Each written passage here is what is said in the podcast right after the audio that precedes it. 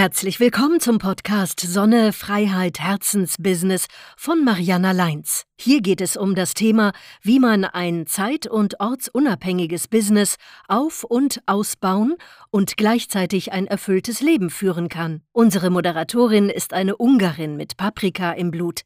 Sie zeigt in Beiträgen und Interviews, wie man ein Geschäft aufbaut, das man auf längere Reisen mitnehmen kann. Lass dich inspirieren. Herzlich willkommen zur neuen Folge meines Podcasts. Meine heutigen Gäste sind Dr. Sandra Langner und Jens Christian Voss. Sandra ist deutsche Tierärztin, Jens deutscher Sicherheits- und Umweltschutzingenieur.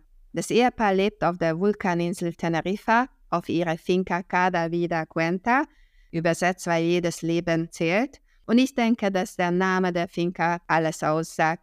Seitdem wir dieses Gespräch geführt haben, haben sich die Ereignisse sowohl auf Teneriffa als auch auf Kreta beschleunigt. Um die Dimensionen zu verdeutlichen, ein paar Beispiele. Bei Sandra wurden sieben Hundebabys abgegeben, die nach einem unfassbaren Vorfall per Kaiserschnitt auf die Welt geholt wurden. Ihre Mama wurde von einem hirn- und herzlosen Menschen mit Pfeil und Bogen erschossen. Ebenso drei Geschwisterchen noch im Bauch der Hündin unfassbar traurig. Sandra leistet gerade wieder Unglaubliches und zieht die Welpen mit der Flasche auf. Direkt im Anschluss, als ich über diese schreckliche Geschichte auf Teneriffa erfuhr, rettete ich eine verwahrloste Hündin auf Kreta. Überall sehe ich teilweise in Gruppen herumlaufende, verlassene Hunde und überfahrene Katzen. Gleichzeitig wütet die Katzenpest auf Kreta. Die Geschichte von Nika und andere Links zu diesem Interview findest du in den Show Notes. Nimm dir bitte Zeit, die Links anzuklicken und dich zu informieren. In dieser Podcast-Folge spreche ich mit dem Ehepaar über Möglichkeiten, wie sich jeder, der möchte, für Tiere in Not engagieren kann, ohne dabei Unmengen an Ressourcen aufbringen zu müssen. Jeder auf seine Art und Weise. Hola Sandra, hola Jens Christian, schön, dass ihr da seid. Hola, hallo. Hola. Eure Finca Cada Vida Cuenta ist euer Lebenstraum und eine behördlich anerkannte Tierschutzorganisation. Erzählt uns ein bisschen darüber, wieso Teneriffa, wieso Tierschutz und wie sollen wir uns eure Finca vorstellen? Hallo Mariana, hallo liebe Zuhörerinnen und Zuhörer. Erstmal vielen Dank, dass wir zusammenkommen und wir auch so ein bisschen über den Tierschutz, über gleiche Ideen so ein bisschen sprechen dürfen. Mariana, du bist ja so gleich gepolt wie wir auch. Die Idee mit unserer Finca ist eigentlich schon lang geboren. Also Sandra als Tierärztin und ich natürlich halt eben auch schon als lebenslanger Tierhalter wollten eigentlich immer gerne einen Lebenstraum verwirklichen, wo wir mit ganz, ganz vielen Tieren zusammenleben und uns gegenseitig halt eben einfach helfen. Nicht so einen Frieden haben miteinander. Wir leben ja mittlerweile halt eben mit Pferden und Schweinen und Ziegen und Hunden, Katzen und und und und und, die halt eben zusammen. Das ist halt eben sehr, sehr friedvoll und das ist halt eben unser Wunsch. Teneriffa war eigentlich so, ich sag mal, gar nicht mal unbedingt erste Wahl. Wir wollten eigentlich einfach irgendwann mal Deutschland verlassen, weil wir gesagt haben, dass wir unser Leben nochmal verändern möchten. Und wir waren natürlich auch, ich sag mal, die letzten Jahre natürlich halt eben auch sehr bewegend in Deutschland. Und von daher sind wir eigentlich auch im Nachhinein über unsere Entscheidung auch gar nicht eigentlich so unglücklich. Nicht, dass wir jetzt hier halt eben gelandet sind. Unsere Finke haben wir selbst 2017 hier auf Teneriffa gekauft. Es war eigentlich auch mehr so ein bisschen Zufall. Wir wollten zuerst nach La Palma. Nicht? Die Insel ist ja doch relativ klein und Sandra als Tierärztin hätte sich da vielleicht auch ein bisschen schwerer getan, nicht? weil es da, glaube ich, auch nur sechs Tierärzte gibt. Und übrigens, wenn im Hintergrund mal entsprechend ein Tier sich meldet, wir haben seit heute Fundhund, nicht? dann nicht wundern, das ist das wahre Leben. Gut, und wie gesagt, haben wir uns halt eben für Teneriffa entschieden, als größte kanarische Insel. Wir waren eigentlich auch sofort davon begeistert. Ich kannte Teneriffa zum Beispiel vorher überhaupt nicht. Und wir haben relativ schnell halt eben auch ein Areal gefunden, das uns hier sehr gefällt. Im Nordwesten der Insel, nicht also sehr grün eben, unterm Tede.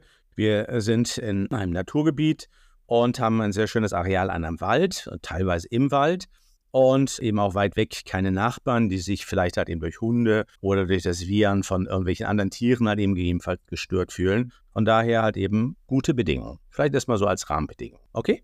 Und wie viele Tiere habt ihr aktuell und wie groß ist das Areal? Von der Tierzahl, das ist natürlich immer ganz, ganz schwierig, weil wir da natürlich auch immer wieder mal Hühner und Küken mit dabei haben. Aktuell so, ich sag mal so zwischen 160 und 175. Also schwer zu sagen, da bewegt sich halt eben auch immer so ein bisschen was. Nicht, Tiere sind auch alle genehmigt. Das ist immer sehr wichtig, halt eben hier in Spanien. Da brauchst du auch eine Zulassungsnummer. Ganz einfach mal kurz mal was mit Tierschutz machen. Und das geht in Spanien genauso wenig wie in Deutschland. Also es muss auch schon alles ein bisschen offiziell sein. Dafür ist die Sache vielleicht auch einfach zu wichtig. Das Areal selbst hat 7800 Quadratmeter eingezäunt. Das ist ehemals ein Weinberg gewesen. Ein Architekt hat sich den halt eben so ein bisschen umgestaltet. Von dem Architekten haben wir dann später auch das Areal hier gekauft. Und wir haben noch 19.000 Quadratmeter Wald, das direkt halt eben an unsere Finke anschließt. Oh, herrlich, ganz toll. Habt ihr Draufsicht auf den Teide?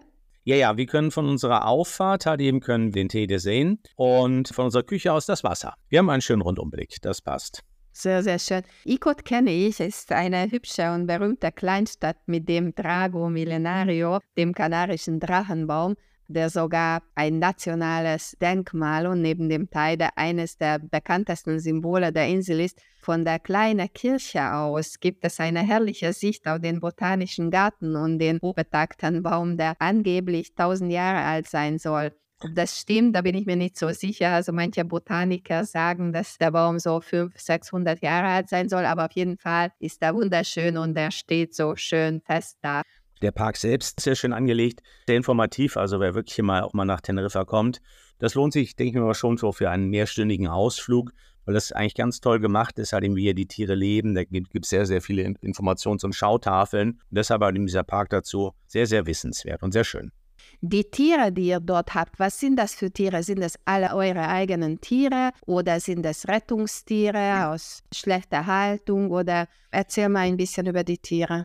Ursprünglich haben wir natürlich mit eigenen Tieren angefangen, die wir auch aus Deutschland mitgebracht haben, inklusive Minischweine. Wir haben 19 Minischweine über LKW-Transport und Ferie hingebracht, weil wir eben in Deutschland äh, das Problem hatten, dass wir mit den Minischweinen von der afrikanischen Schweinepest bedroht waren und da sehr starke Auflagen und auch Tötungsandrohungen gemacht worden sind, haben wir es eben hierher gebracht. Und aus dieser Schweineproblematik, sage ich mal, hat sich noch eine größere Schweineproblematik entwickelt, weil wir hier auf der Insel das Problem haben, dass Minischweine hier eigentlich gar nicht erlaubt sind. Und deswegen geben die Leute bei uns eben diese Minischweine ab oder setzen wir uns im Wald aus, weil einfach die Genehmigungen extrem schwierig sind. Wir haben die Genehmigung gekriegt, war sehr langer Weg, aber wir sind soweit. Wir haben eben auch die Pferde und die Esel sind meistens Rettungstiere. Die Hunde halb-halb, würde ich sagen. Die Katzen sind 100 Prozent alle von, von hier und auch aufgenommen, teilweise nicht vermittlungsfähig, weil sie wild sind. Ja, die Hühner auch sind auch alles spanische Hühner. Dadurch, dass wir ja ein bisschen offenes Areal haben, haben dann manchmal Hühnermamas einfach Affinität zum selber brüten und dann auf einmal kommt dann eine mit Stolz mit 15 Küken, was wir eigentlich nicht wollen. Aber manchmal passiert das eben. Mal 20 Prozent eigene, 80 Prozent Tierschutz, würde ich mal so sagen. Ne?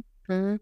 Aber ich bin jetzt sehr überrascht, was du erzählst über die Minischweine, dass sie auf Teneriffa nicht erlaubt wären. Ich erinnere mich nämlich daran, ich war auch ein Jahr lang auf der Insel mit meinen Söhnen und davor war ich auch schon fast drei Monate lang. Und einmal waren wir in einem Café, dann kam urplötzlich ein Mann zu uns und hat so ein Baby-Minischwein, das brauche ich dir nicht beschreiben, wie süß das ist, uns in die Hand gedrückt und wir wussten zuerst mal nicht, will er das Schweinchen uns verkaufen oder was will er eigentlich? Und dann wollte ich diesen Menschen auftreiben, weil meine Kinder total verrückt nach dem Schweinchen waren, aber ich habe ihn nie wieder gefunden. Warum sind Minischweine nicht erlaubt?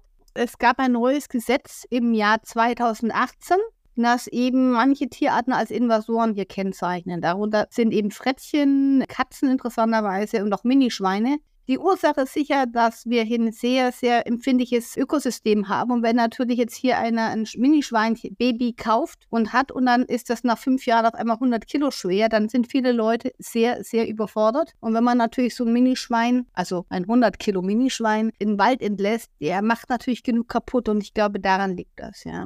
Dass mhm. die Leute dann einfach die Verantwortung für ihr Tier hergeben, es aussetzen und diese ausgesetzten Tiere einfach das Ökosystem massiv schädigen. Verstehe, weil dieses Thema mit den Minischweinen ist eigentlich überall ein Thema. Die sind sehr beliebt, weil ganz berühmte Menschen haben auch Minischweine und dann posten sie und dann wollen die Leute natürlich auch so süße Tierchen haben und auf einmal, wie du erwähnst, sind es erwachsene Tiere und wiegen nun mal in dem Fall dann 100 Kilo. Und dann ist es nicht mehr so optimal, sie in der Küche zu halten. Also das ist wahrscheinlich nicht nur auf Teneriffa ein Problem. Die Menschen informieren sich zu wenig im Vorfeld darüber, wie ist es, wenn ein Tier ausgewachsen ist, was für Bedürfnisse hat er und so weiter und so fort. Und wie habt ihr dann, du sagst mit LKWs, die Schweine nach Teneriffa gehabt, in dem Fall mit der Fähre, aber wie war die Reaktion drauf, als der LKW einfach mit einer Ladung Schweine dort angekommen ist? Oh, das war nicht nur einfach so. Also die Schweine, die wir aus Deutschland mitgebracht haben, waren auch zu 95 Prozent, sag ich mal, Tierschutztiere, die eben unbedacht angeschafft worden sind, die dann größer geworden sind als geplant und die dann bei uns gelandet sind. Der Weg von der Idee, mit den Schweinen hierher zu kommen, bis dann mit den Schweinen hier anzukommen, waren eineinhalb Jahre, inklusive Freit und sonst was. Wir haben dann über eine Kastrationsaktion bei vietnamesischen Minischweinen, die ja hier verboten sind, über eine Tierschutzorganisation namens PACMA einen äh, Kontakt herstellen können, der uns diese Ausnahmegenehmigung gegeben hat. Und über diese Ausnahmegenehmigung konnten wir dann erst diese Betriebsnummer hier auf dieser Finca machen. Und dann konnten wir erst den Transport planen. Wir sind während Corona gefahren und es hat insgesamt über fünfeinhalb Tage gedauert. Die Tiere waren auf einem großen LKW auf zwei Etagen. Und da der LKW ja hier auch gar nicht rauf konnte, mussten wir die Tiere bei einem Bekannten in Pferdehänger umladen. Und im Endeffekt haben wir es sehr heimlich gemacht, weil wir natürlich auch keine Aufmerksamkeit haben wollten, weil dieses Problem mit diesen Minischweinen doch sehr präsent hier war und wir erstmal so ein bisschen ankommen wollten. Wow, aber dann seid ihr richtig tapfer. Ich meine, dass ihr tapfer seid, das kriege ich mit, weil ich immer wieder die Posts insbesondere von Jens Christian sehe, was ihr alles macht. Also du hauptsächlich, Sandra, mit den Tieren. Also Hut ab und Dankeschön dafür jetzt schon zu Beginn, weil ich das total toll finde, was ihr dort leistet. Und es ist so gut zu wissen, dass es Menschen gibt, die sich dauerhaft für Tiere einsetzen und auch wenn das Leben auf Teneriffa sehr interessant ist und uns dieses Thema auf jeden Fall verbindet, aber das andere Thema, was uns verbindet, der Tierschutz, ist, glaube ich, jetzt wichtiger in dieser Podcast-Folge, weil ich mir in den letzten Tagen so viele Gedanken gemacht habe, seit ich auf Kreta bin, wie könnte ich ein bisschen Aufmerksamkeit mit meinen Möglichkeiten erreichen, dass die Tiere einfach mehr Schutz bekommen. Also in Spanien ist das schon richtig schlimm mit den Tieren. Euch brauche ich das nicht erzählen. Aber ich habe das Gefühl, dass hier in Kreta oder auf Kreta noch schlimmer ist. Also tagtäglich sehe ich überfahrene Kätzchen. Alle Tierschutzorganisationen sind hier auch übervoll. Niemand kann mehr Tiere aufnehmen und tagtäglich gibt es Hilferufe, hauptsächlich von Touristen. Verletztes Tier, Hilfe, was soll ich tun? Wie ist das bei euch auf der Insel aktuell? Wie es damals war, das weiß ich. Ich war auch da ganz schön fix und fertig. Wir haben übrigens unsere zwei Kätzchen, Simba und Marshmallow von Teneriffa, und wir lieben sie alle total. Wir haben uns auch die Mühe gemacht, sie nach Deutschland zu bringen, weil wir sie retten wollten. Ich war selber in Kreta als Tierärztin bei der Arche Noah, habe dort auch gearbeitet und auch in Mallorca und jetzt hier in Teneriffa. Ich finde trotzdem, es bessert sich jedes Jahr in jedem Land irgendwie. Je ärmer die Gegenden sind, wo man ist, desto schlimmer steht es um den Tierschutz, muss man sagen. Also bedeutet, wenn man eben das, äh, den Menschen hilft, dann kann man auch den Tierschutz den Menschen weiterbringen. Das neue spanische Tierschutzgesetz bringt uns schon etwas weiter, wobei das immer noch nicht richtig durchdacht sind, weil viele Tiere wie die Galgos einfach ausgespart worden sind. Also ich finde Teneriffa jetzt nicht ganz so krass jetzt wie Kreta und Mallorca damals. Ich glaube, das größte Problem ist das Finanzielle. Wir haben früher gut nach Deutschland vermitteln können, was gar nicht mehr geht, weil die Deutschen natürlich einfach aufgrund der gestiegenen Preise auch bei den Tierärzten nicht mehr fähig sind, so viele Tiere aufzunehmen, was einfach zu verstehen ist. Dann, wir sind eigentlich alle voll, diese ganzen Vereine, die ich hier auch kenne, sind voll. Wir kriegen deswegen auch manchmal einfach Tiere vor die Tür gesetzt, in Eimern, in Transportboxen oder einfach nur angehängt. Im Endeffekt ist es immer eine finanzielle Sache. Wenn die Tierschutzvereine finanziell besser dastehen würden, könnten wir mehr Tierschutz machen und umgekehrt. Wenn die Menschen mehr Geld hätten, bräuchten wir weniger Tierschutz. Also musste man schauen, dass man erstmal diese Tiere kastriert, dass man die Leute aufklärt zu kastrieren, dass man da Projekte macht zum Kastrieren. Dadurch könnte man vielleicht viel Tierleid in gewissen Bereichen gut verhindern, in manchen weniger, weil einfach die Leute einfach dumm sind. Die kaufen sich ein kleines Hundchen, dann wird es läufig, dann wird es trächtig und dann schmeißen es auf die Straße. Wir haben heute ein Hundebaby mit circa ein Kilo im Wald gefunden, also schrecklich. Wie kann man helfen als Deutscher? vor Ort einfach die Tierschutzvereine fragen, was kann ich mitbringen? Kann ich Medikamente aus Deutschland mitbringen? Kann ich was spenden? Wie kann ich euch weiterhelfen? Kann ich einfach auch dann euch weiter teilen irgendwie im Internet? Also ich denke, das ist das Wichtigste. Die Vernetzung ist wichtig und natürlich auch die Finanzierung oder Volontäre. Wir würden uns selber Volontäre freuen, die einfach zu uns kommen und uns wirklich zu helfen und nicht nur um in der Sonne zu liegen und die Füßchen hochzulegen. Haben wir halt auch schon schlechte Erfahrungen gemacht. Wir arbeiten ja. jetzt ungefähr zwischen 12 und 14 Stunden am Tag und wir würden halt gerne Entlastung haben. Und wenn natürlich eine Person kommt, die hilft, dann entlastet uns das. Uns Tieren kommt es auch zugute. Wie macht ihr das, wenn jemand euch unterstützt vor Ort? Habt ihr Unterkunft für die Person oder muss die Person die Unterkunft selbst buchen? Wir haben zwei Fremdenzimmer mit einem Badezimmer. Das funktioniert ganz gut eigentlich. Okay, ich habe nämlich vor ein paar Tagen hier auch per Zufall, als ich auf meinem Weg zu einem Ausflugsziel war, eine Tierschutzorganisation besichtigt. Und zuerst war ich total happy, als ich gesehen habe, wie professionell das gemacht wurde auch ein riesiges Gebiet und große eingezäumte Areale, wo verschiedene Hunde zusammen waren. Dann riesige Säcke Hundefutter. Dann dachte ich, wow, endlich mal sehe ich etwas Positives. Und dann bin ich rein, habe ich ein bisschen die Tiere angeschaut. 180 Hunde waren dort und 90 Katzen. Also, dass ihr auch die Größenordnung ein bisschen so spüren könnt.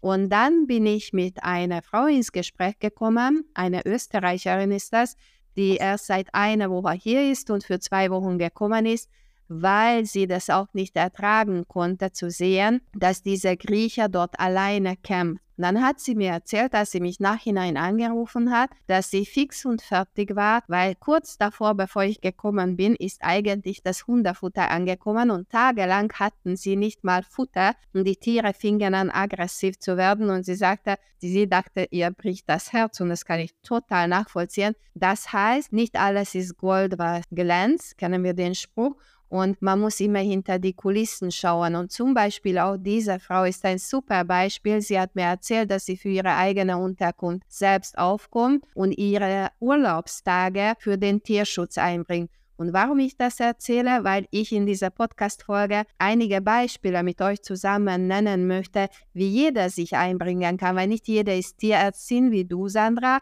Nicht jeder kann ein Tier adoptieren, aber meiner Meinung nach kann jeder etwas tun, wenn er möchte, wenn es ihm nicht egal ist. Und gerade in diesen Ländern, Tiernot ist überall, ja, also egal ob Ungarn, ich bin Ungarin, Deutschland, ich lebe in Deutschland seit 1995 oder egal wo ich hinkomme, da gibt es immer Probleme aber man kann das doch ein bisschen durch Aufklärungsarbeit bessern. So wie du sagst, dass du schon eine Besserung spürst. Jeder kann etwas tun. Also derjenige, der kein Tier adoptieren kann, kann sich beispielsweise einbringen mit Spenden. Wenn man finanziell nicht so gut dasteht, dann kann man einfach sagen, okay, ich bin bereit, einmal im Monat auf ein Restaurantessen zu verzichten oder auf ein schönes Kleid, das ich so oder so nur ein, zweimal trage im Jahr und dieses Geld dann dauerhaft regelmäßig an mein eine ausgewählte Tierschutzorganisation zu spenden, nämlich, was ich für sehr wichtig halte zu erwähnen, viele denken, dass diese Tierschutzorganisationen immer tatsächlich riesige Organisationen wären, die sowieso von dem Staat unterstützt werden und das ist selten der Fall. Meistens sind es zunächst mal Privatleute wie ihr, die sich dann auch professionell aufstellen, aber manche tun das gar nicht, weil sie die Möglichkeit nicht dazu haben, sondern einfach aus ihrem, sage ich mal so, Taschengeld regelmäßig regelmäßig die Tiere füttern, sie versorgen, zum Tierarzt bringen etc.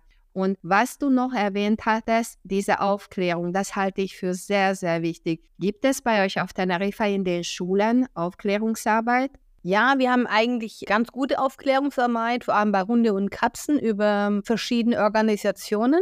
Was es eben nicht gibt, ist es für Großtiere, also für Schweine, Ziegen, sonst was. Und das wollen wir hier dann eben übernehmen, dass eben dann eben Schulklassen kommen und wir dann eben erzählen, so sieht ein Schnitzel aus oder so kann ein Kaninchen gehalten werden. Zum Beispiel die Kaninchenhaltung ist hier katastrophal. Da leben die Tiere auf einem DIN A4 großen Stall unten mit Gittern und unten dürfen sie rauspinkeln. Das ist das Leben eines Hauskaninchens hier. Also dies ist extrem schrecklich. Also wir bauen jetzt eben ein neues Kaninchengehege, um das den Leuten zu zeigen. Ja, die Aufklärung vor allem bei den Jugendlichen ist natürlich extrem wichtig, weil das ist die Generation, von denen wir profitieren werden. Ja, und die müssen unseren Job mal irgendwann übernehmen. Ja. Genau. Und gerade was größere Tiere angeht, ich kenne das auch Auf jeden Fall habe ich vorletztes Jahr in Andalusien ein Esel sogar gekauft, weil ich keine anderen Wege mehr gesehen habe, nachdem ich mich drei Monate lang für dieses Tier eingesetzt habe, um ihn zu befreien. Dann habe ich ihn gekauft und habe bei einer Eselschutzorganisation untergebracht, wo er sehr, sehr schön hatte. Und mittlerweile lebt er er heißt Carlos übrigens, bei einer sehr netten spanischen Familie und ich halte bis heute den Kontakt. Und sie haben mir letzte Woche wieder Fotos geschickt von ihm und Lucero, seinem Kumpel. Und dann sind das die Momente, wo ich denke, jawohl, auch ich kann etwas tun, auch wenn ich nicht so viele Möglichkeiten habe, weil ich beruflich sehr oft sehr eingespannt bin. Und ich habe auch nicht unendliche finanzielle Mittel, aber das, was ich tun kann, das tue ich. Und ich denke, das kann jeder tun, auch wenn die finanziellen Mittel fehlen one jeder hat irgendwelche Fähigkeiten. Du hast jetzt zum Beispiel Kaninchen-Unterbringungsmöglichkeiten erwähnt und das kann man auch machen, dass man zum Beispiel, wenn man handwerklich begabt ist, sich anbietet und sagt, komm, lass mir ein paar Katzenhäuschen, Kaninchenhäuschen und so weiter bauen. Und das kann man auch so machen, dass man zum Beispiel die Straßentiere damit versorgt, dass man so Art Stationen macht und dort dann die Tiere versorgt. Dann weiß jeder, der sich einbringen möchte, jawohl, das ist der Ort, wo ich die Tiere fütter füttern kann, am allerbesten organisiert, dass jede Fütterungsstation einfach einen Zuständigen hat. Das ist jetzt Wunschdenken, ich weiß, aber lass mich mal ein bisschen träumen. Und äh, man könnte auf diesen Häuschen äh, so kleine Schildchen aufbringen mit Telefonnummer im Notfall. Und jetzt komme ich zum Notfall. Weil jetzt bist du gefragt, Sandra, wenn man ein Tier in Not sieht unterwegs, das verletzt ist, wie geht man am besten vor? Meinst du jetzt in Teneriffa oder woanders? Im Allgemeinen, im Prinzip ist egal, wo das Tier verletzt ist. Wir, meiner Meinung nach, müssen helfen. Das ist unsere Pflicht. Wir können nicht einfach wegschauen. Also das erste ist der Selbstschutz. Hört sich komisch an, ist aber extrem wichtig. Es bringt nichts, wenn ich den Igel von der Straße pflücke und dann selber überfahren werden. Also da wirklich gucken. Das zweite ist, verletzte Tiere haben Schmerzen, verletzte Tiere können beißen. Also wenn man eben an einen verletzten Hund oder Katze hingeht, versuchen vielleicht über mit einem Handtuch oder mit einer Decke oder einer Jacke zumindest das vordere Teil, wo es beißen kann, einfach abzudecken. Es hört sich komisch an, aber das kann ganz gut funktionieren. Wenn das Tier so groß ist, dass man mehr oder weniger nicht rankommt, würde ich die Polizei rufen. Das geht bei uns hier in Teneriffa ganz gut, aber auch in Deutschland. Bei anderen Ländern kann ich nicht sagen, ich gehe schon davon aus, dass das funktionieren könnte. Und ich mache es eigentlich so, auch wenn ich im Urlaub bin, dass ich mir, wenn ich irgendwo hinfahre, mir zuerst immer den Tierschutzverein, den nächsten, einfach raussuche als Telefonnummer und auch den nächsten Tierarzt, dass man dann, wenn man ein verletztes Tier hat, dort anrufen kann. Und das hat uns schon zwei, dreimal richtig gerettet, den Jens und mich, weil ich oft dann doch mal verletztes Tier dann im Auto hatte und dann bist du in Panik und dann sage ich, da guckt die Karte, ruft da an, wir fahren da jetzt hin. Und das ist ganz praktisch eigentlich. Genau, das ist zum Beispiel auch so eine Idee von mir und vielleicht wollt ihr diese Idee aufgreifen. Vielleicht gibt es auch schon eine Lösung dafür. Nämlich habe ich mir die letzten Tage überlegt, dass gerade Webdesigner oder Social Media Manager sich super gut für dieses Thema einbringen können, auch wenn sie gar nicht vor Ort sind. Sie können zum Beispiel einen Tierschützer, eine Organisation mit einer Webseite unterstützen, mit Aktualisierung der Inhalte, dasselbe auf Social Media mit Teilen von Hilferufen, aktuellen Fällen und was richtig cool wäre, jetzt kommt die Idee, wenn man eine App entwickeln könnte, die man dann runterladen kann, schon von vornherein Menschen wie du und ich, die wirklich regelmäßig auf so etwas treffen und dann dort alle nötigen Informationen finden könnte. Zum Beispiel, wo sind die Fütterungsstationen, wo ist der nächste Tierarzt und an wen kann ich mich wenden, wenn ich ein verletztes Tier gefunden habe. Und hier kommt noch ein Punkt von mir, was ich für wichtig halte. Nämlich denken einige Menschen, die immerhin hinschauen und nicht weggucken, wenn sie ein Tier in Not sehen, dass es reicht, wenn sie irgendeine Tierschutzorganisation anrufen. Und ich möchte jetzt darauf aufmerksam machen, dass es nicht reicht. Wir alle haben die Verantwortung, das Tier nicht nur zu melden, sondern wenn es gerade um solche Menschen geht, die keine Spenden bekommen, sondern tatsächlich aus ihrem Geld für die Tiere sorgen, dass man mindestens dann die Tierarztkosten übernimmt übernimmt oder beispielsweise ein sehr wichtiges Thema, du hast es vorher schon erwähnt, die Kastration. Also, dass man dann für die Kastration oder für die Impfung für dieses Tier aufkommt, dass man die Verantwortung nicht mit einem Anruf abgibt, sondern sagt, okay, Kannst du bitte helfen? Ich kenne mich mit dem Thema nicht aus, aber ich übernehme die Kosten. Ich meine natürlich damit diejenigen, die das überhaupt können. Und die, die das nicht selbst können, suchen womöglich Hilfe.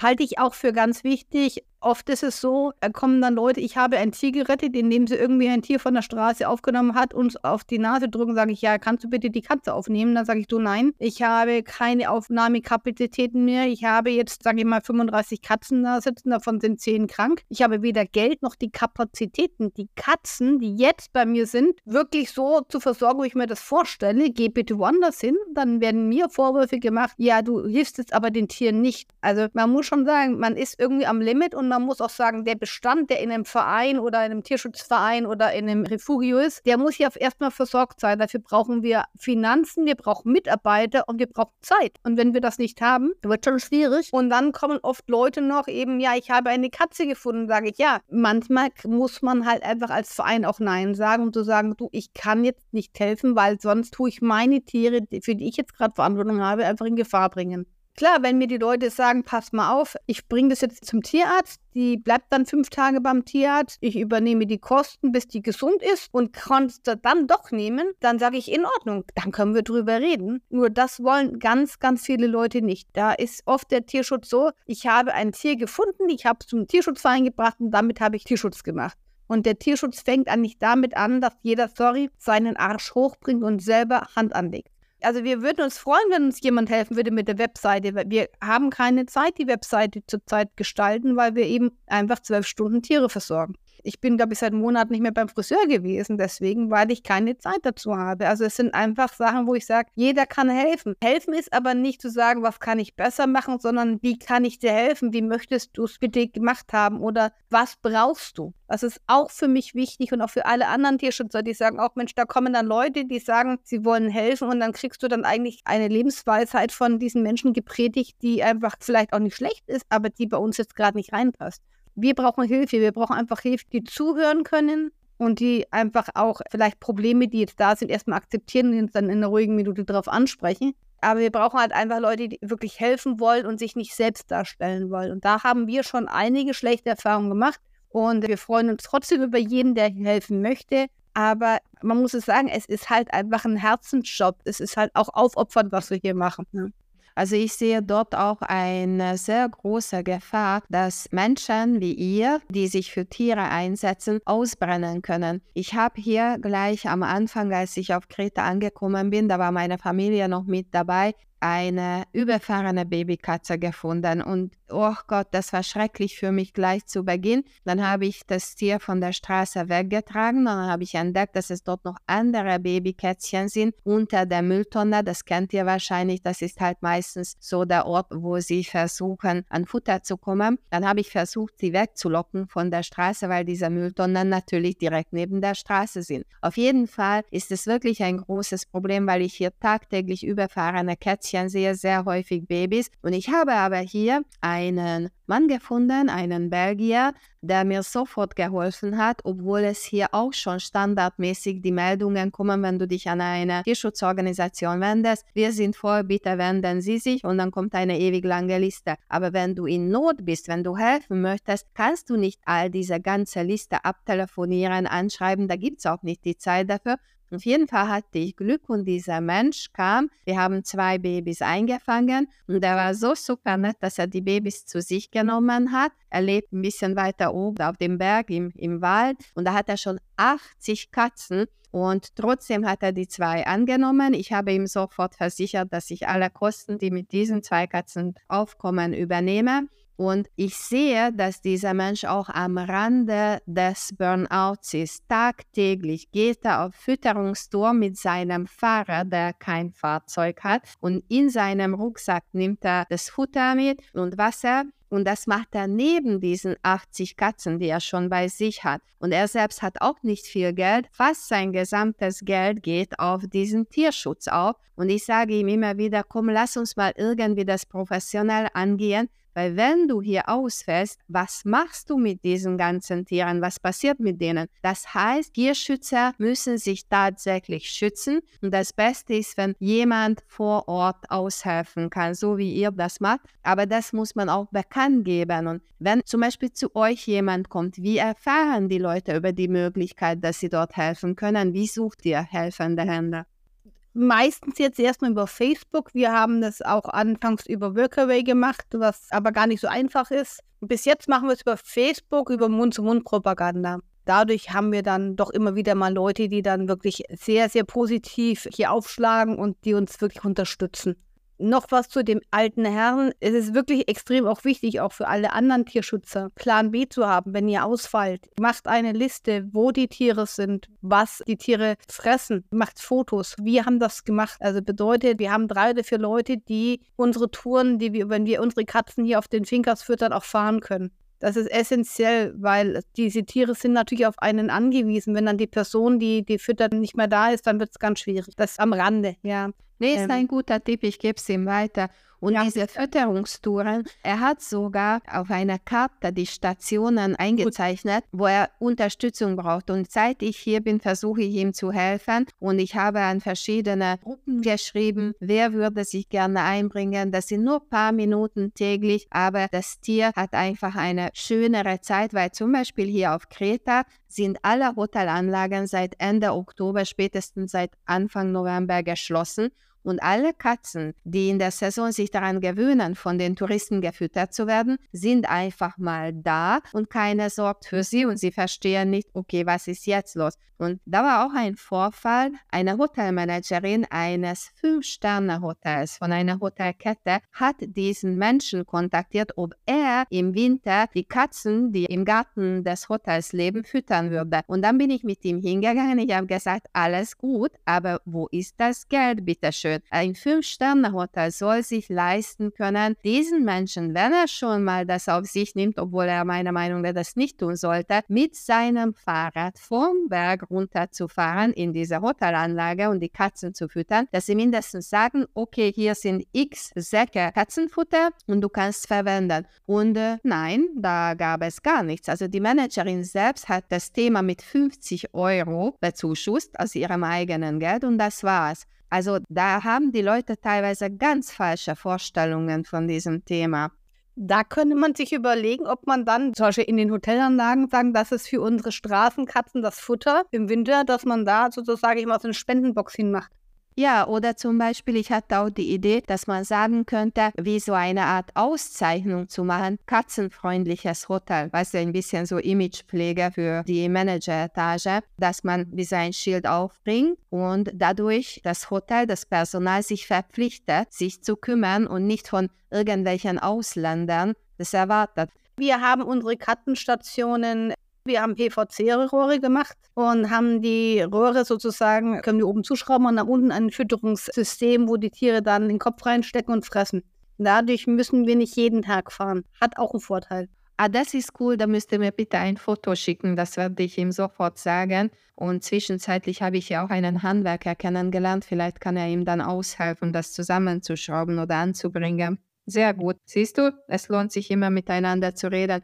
Was gibt es noch Möglichkeiten, sich für den Tierschutz einzubringen, wenn man selbst kein Tier adoptieren kann und zum Beispiel auch nicht die Möglichkeit hat, nur finanziell für ein Tier aufzukommen? Weil auch diese Möglichkeit besteht übrigens für alle Zuhörer, wenn man selbst, egal aus welchem Grund, kein Tier halten will oder kann oder darf, kann man durch Spenden einen Tierschutzverein unterstützen für ein bestimmtes Tier. Aber wenn man das nicht kann, handwerklich nicht begabt ist, auch nicht Webseiten bauen kann oder Social Media. Was kann man noch machen? Lass uns noch ein bisschen hirnen. Man kann natürlich, wenn man einen Tierschutzverein in der Gegend hat, um zu fragen, ob er vielleicht Gassi gehen möchte mit den Tieren oder einfach helfen. Wir haben auch immer wieder hier Kinder oder auch Jugendliche, die dann eben eine Spendenaktion in ihrer Schule oder im Supermarkt gemacht haben, wo sie dann sozusagen das Emblem von uns genommen haben, dann eine Kurzbeschreibung auf die Spendenbox und das dann am Supermarkt hingestellt. Das kann man für jeden anderen Tierschutzverein machen finde ich auch sehr, sehr positiv. Ja, also man kann Flohmärkte veranstalten, dass man sagt, oh, ich mache jetzt einen Flohmarkt für den Tierschutz. Es gibt in Facebook auch Flohmärkte für gewisse Tierschutzvereine. Also da kann man schon einiges machen. Im Endeffekt, es geht immer um Ressourcen. Ressourcen als Geld, Ressourcen als Arbeitszeit. Das ist immer unser Problem. Im Endeffekt ist beides wichtig, aber da kann man einfach zum Beispiel, wenn es nur 5 Euro sind, kann das schon mal weiterhelfen. Weil wenn halt 20 Leute 5 Euro spenden, dann ist es dann halt schon wieder richtig Geld. Genau. Es gibt hier auch ein System, das heißt Teaming. Da muss man sich einklenken und dann kann man im Monat 1 Euro spenden. Also ich denke, 1 Euro tut keinem weh. Und da kann man dann schauen, wie man alles unterstützt. Und wenn man sagt, okay, ich gebe dem Verein 1 Euro und dem Verein 1 Euro, sind es 2 Euro. Nur wenn es eben halt ganz viele Leute sozusagen 1 Euro für einen Verein spenden, dann hat der auf einmal vielleicht dann richtig Geld auf der Kasse. Und das, ohne dass es weh tut, das kann man auch machen. Ja? Ja. Wichtig ist für den Tierschutz nicht wegschauen. Das ist essentiell. Viele Leute sagen, ja, ich kann sowieso nicht helfen, ich habe kein Geld, ich habe Angst, ich möchte mich da nicht einbringen.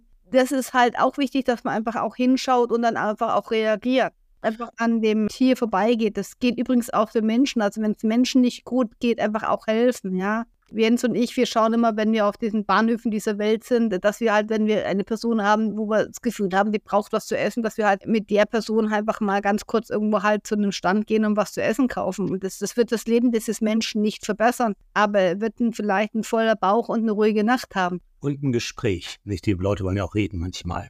Ich finde, also Tierschutz und Menschenschutz ist sehr nahe aneinander. Ja. Ja, einverstanden. Und zum Beispiel, was du vorher erwähnt hast mit dem Spaziergang, das finde ich total gut. Ich erinnere mich daran, als wir auf Teneriffa waren und unsere Hündin ein bisschen Verhaltensstörungen hatte, weil sie dreimal davor am Bodensee von drei verschiedenen Hunden gebissen wurde und sie einfach mal vorsorglich jeden Hund angeknurrt hat und wir eine Hundetrainerin engagiert haben. Sie hat auch Tiere von K9 rausgeholt, zwei Riesenbären und wir haben dann mit ihnen gemeinsam geübt und meinen Kindern hat es total gut gefallen, dass sie dann auch noch was Gutes tun konnten und das hat uns keinen Cent mehr gekostet.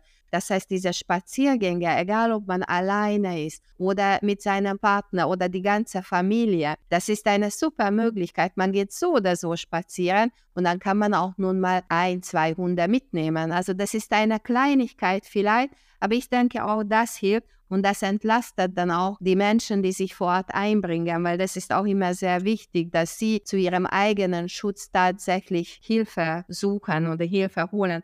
Was ich auch sehr gut finde, du hast am Anfang erwähnt, dass du dich für Arche Noah engagiert hast und das ist das, was hier auch aktiv stattfindet. Das heißt, Tierärzte kommen hierher und machen kostenlose Kastrationsaktionen. Das findet zum Beispiel gleich nächste Woche hier in meiner Nähe statt. Und ich bin schon am Organisieren, wie ich entsprechende Boxen für diesen Belgier organisieren kann. Und ich habe ihm angeboten, dass ich dann an diesen zwei Tagen nicht arbeiten werde, sondern ich kutschiere nur ihn und seine Katzen, dass mindestens mal diese Kolonie bei ihm gesichert ist und sich nicht einfach vermehren. Weil diese Vermehrung ist im Prinzip das Allerschlimmste, weil ich habe das Gefühl, dass die Griechen sehr ähnlich sehen wie die Spanier. Also sorry Jens, aber das ist jetzt einfach mal, die Männer haben irgendwie hauptsächlich ein Problem mit dieser Kastration, also ob sie selbst kastriert werden sollten oder ich weiß es nicht. Was. Also ich hatte diese Diskussion schon sehr oft in Spanien. Auf jeden Fall ist es sehr wichtig, dass diese unkontrollierte Vermehrung gestoppt wird, mindestens teilweise, mindestens an manchen Orten, dass man ein bisschen aufatmen kann, weil es gibt auch sehr viele solche Schaubilder im Internet, die man runterladen und verteilen kann, auslegen, aushängen kann. Guck mal, was passiert aus zwei Katzen, wenn du sie nicht kastrierst. Innerhalb von kürzester Zeit sind es dann Hunderte von Katzen. Also es ist durchaus wichtig, da was zu machen oder überhaupt zum Beispiel solche Handzettel, solche Flyer zu verteilen. Das habe ich auch mit meinen Kindern in Andalusien gemacht. Ich habe dann überall mit den Jungs in Briefkästen solche Aufklärungs- ohne mit dem Zeigefinger zu kommen. Ja, schön gemacht mit Fotos und nicht so brutal schockierenden Fotos, aber so Augenöffner. Einfach immer wieder über dieses Thema reden. Das ist super. Ja, also die Aufklärung ist wichtig und vor allem aber die Aufklärung ohne diesen erhobenen Zeigefinger. Das genau. ist ganz, ganz wichtig, ja, weil die Leute wollen ja nicht belehrt werden. Die wollen lernen. Ja, und gerade auch die Einheimischen sehen das natürlich komplett anderes als wir. Sie denken, was wollen die Touris wieder mal? Sie kommen hierher und wollen uns aufklären, obwohl wir das besser wissen.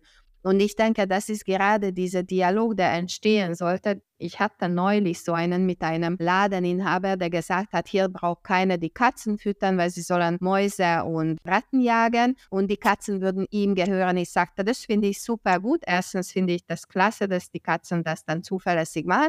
Und wenn sie dann sich für die Tiere sorgen und wenn sie nun mal keine Mäuse und Ratten finden, dass sie sie füttern oder ab und zu sie zum Tierarzt bringen, sie kastrieren lassen, impfen und chippen lassen und auch ab und zu sie entflöhen und entwurmen, dann bin ich total happy, weil da muss ich nicht immer hierher fahren und mein Geld hier ausgeben. Aber solange ich sehe, dass es nicht funktioniert, kaufe ich immer extra bei Ihnen das Futter, dass etwas zurückkommt. Also ich habe versucht, mich ein bisschen einzuschleimen.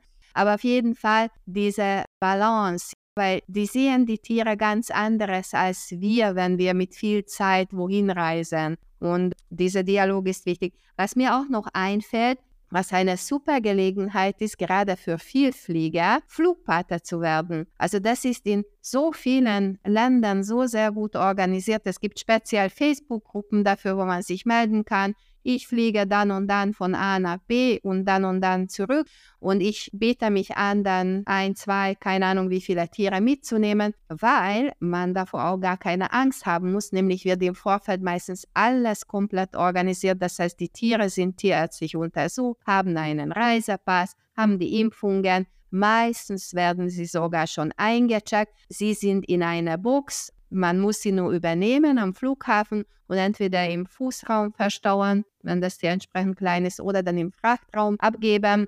Und am Flughafen freuen sich schon die Adoptiveltern. Und das finde ich schön, weil das ist dann kaum Aufwand und man tut etwas Gutes. Ja, das stimmt. Wir suchen immer wieder Flugpaten. Wenn Kapazitäten sind, freuen wir uns auch, wenn die Leute sich bei uns melden. Wenn wir nichts zum Fliegen haben, geben wir das weiter. Also es ist auch immer ganz spannend, dass wir dann einfach miteinander kommunizieren bei den Flugpaten. Es gibt dann eben auch noch so Papiere, die heißen Traces, die werden dann bei den meisten Vereinen auch noch zusätzlich gemacht, dass also die Absicherung wirklich hundertprozentig ist für den Flugpaten. Es kommen keine Kosten auf den Flugpaten zu.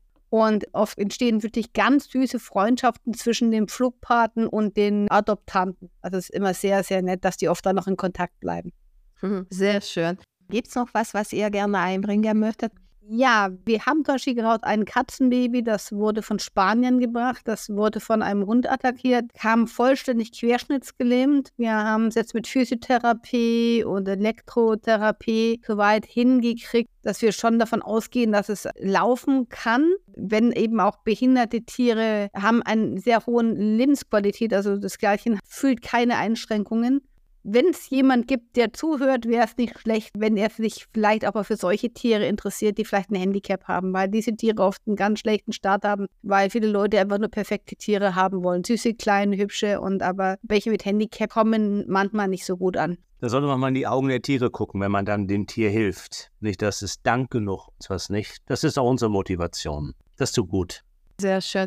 Und was ihr auch machen könntet, was ich jetzt auch plane, eine GoFund-Aktion zu starten, um Spenden für einen bestimmten Zweck zu sammeln. Nicht jetzt im Allgemeinen, sondern zu sagen, XY braucht das und jenes im Wert von und dann das starten, viele bekannte Freunde bitten zu teilen, auf eurer Facebook-Seite, auf euren Facebook-Profilen zu teilen und dort, wo ihr halt überall aktiv seid, auf eurer Webseite das ist eine gute Möglichkeit, wenn die Menschen für ein ganz konkretes Ziel spenden dürfen.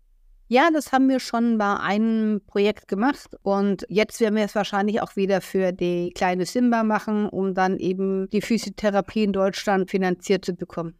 Sandra, Jens, ich danke euch sehr für eure Zeit. Ich danke euch aber in allererstens dafür, dass ihr euch so toll und dauerhaft für Tiere einsetzt, egal was für welche es sind, weil ich das für sehr wichtig halte. Und ihr seht auch, dass Tierschützer sich immer finden, also Menschen mit gleichen oder ähnlichen Interessen finden einander, die bleiben in Kontakt, sie unterstützen einander, soweit sie können wenn es nur Tipps sind. Natürlich kämpft jeder für sein eigenes Ziel, weil jeder will für seine eigenen Schützlinge das Beste und ein dauerhaftes, schönes, warmes Zuhause finden. Aber das geht nun mal nicht immer. Und manchmal kann man sagen, hey, jetzt habt ihr die Kastrationsaktion dort vor Ort, geh mal da und dahin, ich kenne dort den und den und du bekommst bestimmt Transportboxen von ihm. Das ist jetzt ein Beispiel, weil ich das jetzt schon hinbekommen habe. Ich will nur darauf hinweisen, wie wichtig dieses vernetzen ist, dass wir einander helfen.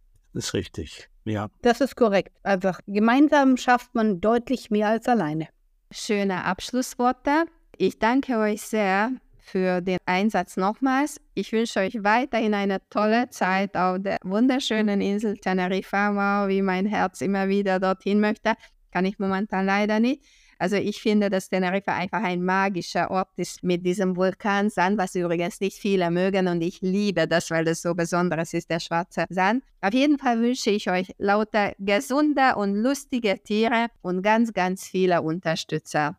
Nur noch mal ganz kurz von uns. Wir haben uns ja vor, vorab über deine Motivation unterhalten. Toll, dass du darüber Podcasts machst und die Thematik in die Öffentlichkeit bringst. Dafür dir auch ganz viel Kraft und Energie für deinen Job. Und wer Lust und Spaß hat, soll einfach mal auf unsere Seite mal schauen. Also wir machen hier keine Werbung hier mit Kranken und Tieren und sowas, sowas mögen wir nicht, sondern wir wollen eigentlich positive Sachen machen. Wer Lust hat, ein bisschen über Tiere lachen möchte, soll einfach auf unsere Seite schauen, Finca Cada Vida Quenta oder auch Finca Cada Vida Quenta Finca leben. Da haben wir ganz viele Videos, an der jetzt auch von unserer Simba, von der die diese Querschnittslähmung hatte und von unserem neuen Fundhund, äh, Fundhundin Paloma haben wir heute aus dem Wald bekommen. Einfach mal reinschauen, das ist was fürs Herz. Tierschutz ist eine Herzsache und für uns halt eben eine Lebensaufgabe. Und für dich, Mariana, ja offensichtlich auch toll. Ja, danke schön und ich werde eure Erreichbarkeiten dann in den Shownotes auflisten, dass die Leute gar nicht arg suchen müssen, sondern einfach mit einem Klick bei euch landen. Ja, das ist schön. Danke, gerne. Vielen Dank für die Einladung. Danke fürs Gespräch. Ciao. Ciao, tschüss, Mariana. Servus. Das war die heutige Episode von Sonne, Freiheit, Herzensbusiness von Mariana Leins. Schön, dass du dabei warst. Abonniere den Podcast-Kanal, damit du am Thema dranbleibst.